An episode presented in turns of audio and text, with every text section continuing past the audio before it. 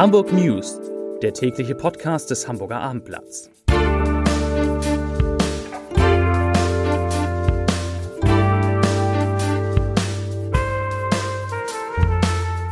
Stellen Sie sich vor, es ist endlich Samstag. Eine schöne Vorstellung, nicht? Und jetzt stellen Sie sich vor, Ihr Wochenblatt kommt dann auch. Ja, wir stellen um und Sie bekommen ab sofort Ihr Wochenblatt endlich samstags. Freuen Sie sich auf Ihr Wochenblatt. Ab jetzt immer samstags, denn Samstag ist jetzt Wochenblatttag. Herzlich willkommen. Mein Name ist Lars Heider und heute geht es in diesem Podcast um ein großzügiges Weihnachtsgeschenk für Hamburgs Künstlerinnen und Künstler. Die weiteren Themen. Ich habe für Sie die Top 10 der Hamburger Weihnachtsgeschenke. Es gibt ein Einreiseverbot für Lübeck, das auch für Hamburger gilt. Und natürlich kommen auch die aktuellen Corona-Zahlen. Zunächst aber wie immer die Top 3. Die drei meistgelesenen Themen und Texte auf abendblatt.de auf Platz 3. Model Julia Kremer für Hamburg bei der Miss Germany-Wahl. Auf Platz 2 Pferd mit Salzsäure verletzt, Polizei sucht Tierquäler. Und auf Platz 1 Coronavirus, 42% der Kinder trotz Lockdowns in Kitas. Das waren die Top 3, die drei meistgelesenen Themen und Texte auf abendblatt www.ftf.de. In Deutschland, da steigt die 7-Tages-Inzidenz immer weiter an. In Hamburg ist sie an diesem Donnerstag wieder leicht und unter die gestern überschrittene Marke von 150 Fällen je 100.000 Einwohnern gesunken, nämlich auf 149,6. Vor einer Woche wurden noch 505 Neuinfektionen gemeldet, heute waren es 485. Die Zahl der Patienten, die mit Covid-19 in Hamburger Krankenhäusern behandelt werden müssen, liegt bei 474. Und der harte Lockdown, der dürfte frühestens in zehn Tagen Wirkung zeigen. Die Hoffnung der Experten ist, dass sich die Hamburger Zahlen bis zum 10. Januar, also bis zum Ende des Lockdowns, zweimal halbieren. Das hieße zunächst auf eine Inzidenz von 75, dann auf eine von 37, hoffen wir. Das Beste. Angesichts des erneuten Lockdowns hat der Handelsverband Nord seine Umsatzprognose für das Weihnachtsgeschäft um 7% gesenkt. Für Schleswig-Holstein rechnet der Verband nun noch mit 3,6 Milliarden Euro und für Hamburg mit 2,59 Milliarden Euro Umsatz. Insgesamt, das hat mich überrascht, erwartet der Handelsverband für das gesamte Jahr 2020 nur ein Minus von 0,1 Prozent. Das hört sich jetzt gar nicht so schlimm an. In unserer Stadt gilt ja auf vielen belebten öffentlichen Plätzen und Straßen inzwischen eine Maskenpflicht. Und um die Menschen dafür zu sensibilisieren und auf das Tragen einer Mund-Nasen-Bedeckung hinzuweisen, sind nun auf vielen Straßen mit Schablonen neue Symbole in knalligem Geld, Gelb aufgemalt worden. In knalligem Geld nicht, aber im Geld auf Gelb aufgemalt worden. Und bitte nicht vergessen, die Maske gehört immer auch über die Nase. Ich habe allein heute schon wieder drei Menschen gesehen, die das offensichtlich immer noch nicht wissen. Es geht weiter mit Corona. Die Hansestadt Lübeck macht die Tore für Besucher dicht. Tagestouristen dürfen ab heute auch, und das ist ganz wichtig, nicht ins zu Lübeck gehörende und bei Hamburgern ja sehr beliebte Ostsee-Bad Travemünde fahren. Das hat Bürgermeister Jan Lindenau heute verkündet. Die Regelung gilt bis zum 10. Januar. Aber ganz wichtig, Tagestouristen sind nur von Donnerstag bis Sonntag nicht erwünscht. Vom Montag bis Mittwoch darf man Lübeck und Travemünde besuchen. Und grundsätzlich von dem Verbot ausgenommen sind all diejenigen, die einen Liegeplatz im Sportboothafen haben. Wobei ich mich frage, was da jetzt noch für Schiffe liegen. Es ist ja schließlich Winter. Aus Hamburg Schulen gibt es erste Zahlen, wie viele Jungen und Mädchen nach Aufhebung der Schulpflicht noch am Präsenzunterricht teilnehmen. Laut Schulbehörde sind es rund 16% der Grundschüler, etwa 5% der Stadtteilschüler und nur 2% der Gymnasiasten. Soll heißen, in den Schulen wurden die Kontakte alles in allem jetzt schon deutlich um mehr als 90% reduziert und die Ferien beginnen ja erst morgen, also nach dem morgigen Freitag. Anders ist übrigens die Situation in den Kitas. Dort werden weiterhin 42% der Kinder betreut. Der Hamburger Flughafen, der bereitet sich kurz vor Weihnachten tatsächlich auf einen Anstieg der Passagierzahlen vor. Allerdings liegt das Niveau natürlich deutlich unter dem der Vorjahre.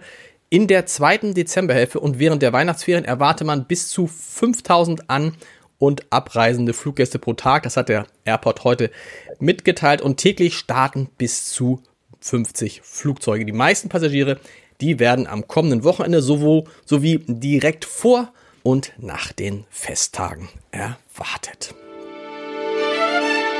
Eine tolle Nachricht habe ich jetzt für alle Künstlerinnen und Künstler, aber auch für alle die, die sich für Kultur interessieren. 920 Künstlerinnen und Künstler haben sich bei der Dor Dorit und Alexander Otto Stiftung beworben, um Geld aus dem Hilfsfonds Kulturheld zusammenzubekommen. Und 227 Produkt äh, Projekte werden jetzt in einer ersten Runde mit Summen von bis zu 2000 Euro für Einzelkünstler und bis zu 4000 Euro für Gruppen bedacht. Und Achtung, 550.000 Euro, also mehr als eine halbe Million, sollen noch vor den Feiertagen ausgezahlt werden.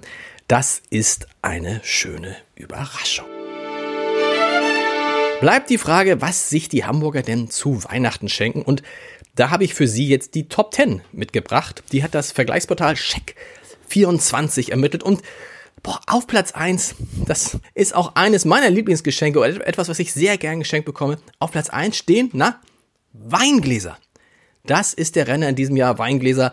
Es wundert einem nicht nach diesem Jahr, in dem, glaube ich, sehr, sehr viel Wein getrunken wurde. Es folgen auf Platz 2 Kaffeemühlen, auf Platz 3 Unisex-Düfte, auf Platz 4 Balancetrainer, auf Platz 5 Wasserkocher, auf Platz 6, auch das nicht überraschend, Luftbefeuchter und Luftreiniger, auf Platz 7 Duschgels, naja, auf Platz 8 Kopfhörer, auf Platz 9 Fußballshirts, hoffentlich vom HSV und auf Platz 10, hm, wenig einfallsreich, Bestecksets. Das sind die Top 10 der Weihnachtsgeschenke in Hamburg. Und jetzt habe ich natürlich noch den Leserbrief des Tages und danach folgt wieder mein lieber Kollege Edgar Hasse mit unserem täglichen Audio-Adventskalender. Aber der Leserbrief des Tages, da geht es um den Lockdown und Martina Nowak schreibt, um den Lockdown geht es und um die Ausnahme, die der Hamburger Senat erlaubt, dass man nämlich in den Läden anrufen darf oder etwas bestellen darf über das Internet und die Sachen dann abholen darf. Dazu schreibt Martina Nowak, ich zitiere, wie absurd ist das denn wieder? Das Ziel des Lockdowns sollte doch sein, dass die Leute zu Hause bleiben. Stattdessen erlaubt der Hamburger Senat dem Einzelhandel nun Click and Collect bestellen und abholen. Das bedeutet erneut Menschen in Bus und Bahn, die sich in Schlangen stellen, um ihre Waren abzuholen. Man kann es einfach nicht glauben. Leserbriefende, Podcastende. Jetzt wie gesagt viel Spaß mit dem Audio-Adventskalender und wir hören uns morgen wieder. Bis dann. Tschüss.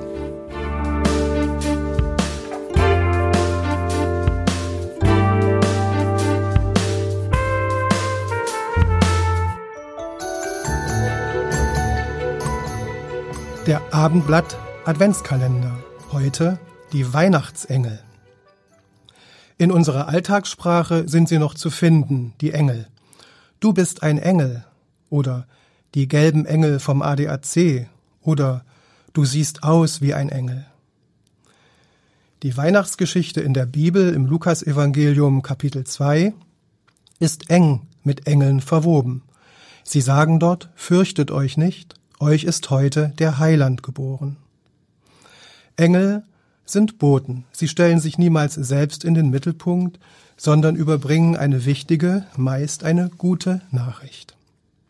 In der Weihnachtsgeschichte sagen sie noch, Ehre sei Gott in der Höhe und Friede auf Erden. Diese Friedensbotschaft gilt für die ganze Welt und das ist die wichtigste Nachricht zum Fest aller Feste. Ganz nah erfahrbar war dieser Weihnachtsfrieden im Jahr 1914, direkt in den Schützengräben an der Front des Ersten Weltkriegs in Flandern. Es war der 24.12.1914, als sich die Deutschen den Briten, Belgiern und Franzosen gegenüber sahen. Plötzlich fing ein Deutscher an, in den Schützengräben zu singen. Stille Nacht, heilige Nacht. Und die Briten entgegneten mit Silent Night. Auf beiden Seiten der Frontlinie wurde plötzlich gesungen und die Waffen, sie schwiegen. Stattdessen brannten Kerzen und leuchteten Weihnachtsbäume rund um die Schützengräben. Schließlich wurde gemeinsam Gottesdienst gefeiert und auch noch Fußball gespielt. Hunderttausend Soldaten haben bei diesem Weihnachtsfrieden mitgemacht. Es war nicht mehr vorstellbar, dass an diesem Frontabschnitt gekämpft wurde. Nein, sie mussten nach diesem Weihnachtsfrieden versetzt werden an andere Frontabschnitte. Merry Christmas, frohe Weihnachten.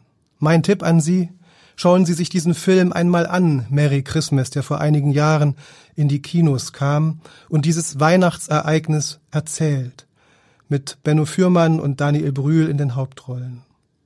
So wurde damals wirklich für kurze Zeit Friede auf Erden, wie die Engel es gesagt haben.